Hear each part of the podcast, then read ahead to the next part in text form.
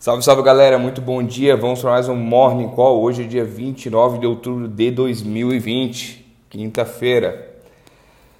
Como falamos ontem, ontem foi um dia fortíssimo de queda nas bolsas, tanto brasileiras quanto mundiais, devido à, à pandemia do coronavírus está afetando cada. está tendo o maior nível de contágio, recorde aí no, em alguns países da Europa, Estados Unidos.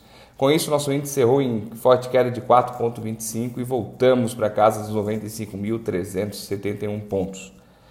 Já o dólar fechou em alta de 1,43, cotado a R$ 5,76. Falando um pouquinho de hoje nas bolsas, os mercados amanheceram confusos, na verdade. A Europa sinalizou uma abertura em alta ali no começo do pregão, às 5 da manhã, porém logo jamais, logo em seguida virou para queda. E futuros americanos sinalizam uma abertura de mercado em alta.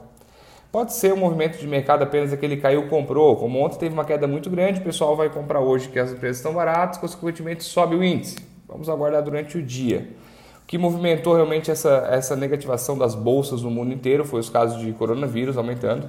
E ontem a Alemanha e a França anunciaram o lockdown. Então, pô, as duas maiores economias da Europa estão fechando. Então, no curto prazo, isso vai influenciar diretamente no PIB deles. Pô, é um mês aí todo mundo dentro de casa, o consumo vai diminuir consequentemente despencaram as bolsas por lá. Hoje na Europa tem reunião do Banco Central Europeu e Christiane Lagarde é bem provável que ela possa baixar mais os juros por lá. Sai também hoje nos Estados Unidos é, o, os dados do seguro-desemprego. A perspectiva era que venha 175 mil. Semana passada veio 151 mil novos pedidos. Tomara que fique nessa média, que pelo menos uma notícia boa em meio a tantas ruins. Referente ao pacote de estímulos, já perdemos esperanças, eu acho que realmente só depois das eleições. O que preocupa mesmo é esse, esse distanciamento entre os candidatos ali de pontuação que está próximo e caso encerre ali o, no dia da eleição fique muito próximo, pode ter é, ação judicial para definir. Isso pode levar alguns dias e isso vai estressar bastante o mercado.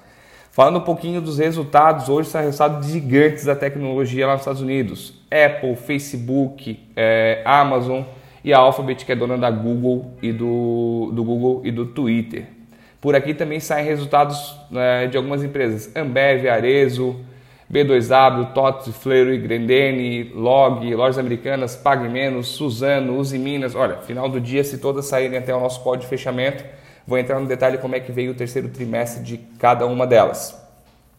Como comentei ontem no, no código de fechamento, que não pôde ouvir, o Banco Central manteve a Selic a 2%, porém comentaram que estão de olho na, na inflação e que essa inflação é temporária, realmente é, eles já estavam aguardando esse aumento que teve é, a inflação nesses últimos, nesses últimos dias, aí, no final do mês passado, começou até esse, esse zum zum zum de inflação. Mercado asiático fechou praticamente em queda, tirando o Xangai, que teve uma leve variação positiva de 0,11, Tóquio caiu 0,37, Hong Kong recuou 0,49 e Coreia do Sul caiu 0,9%.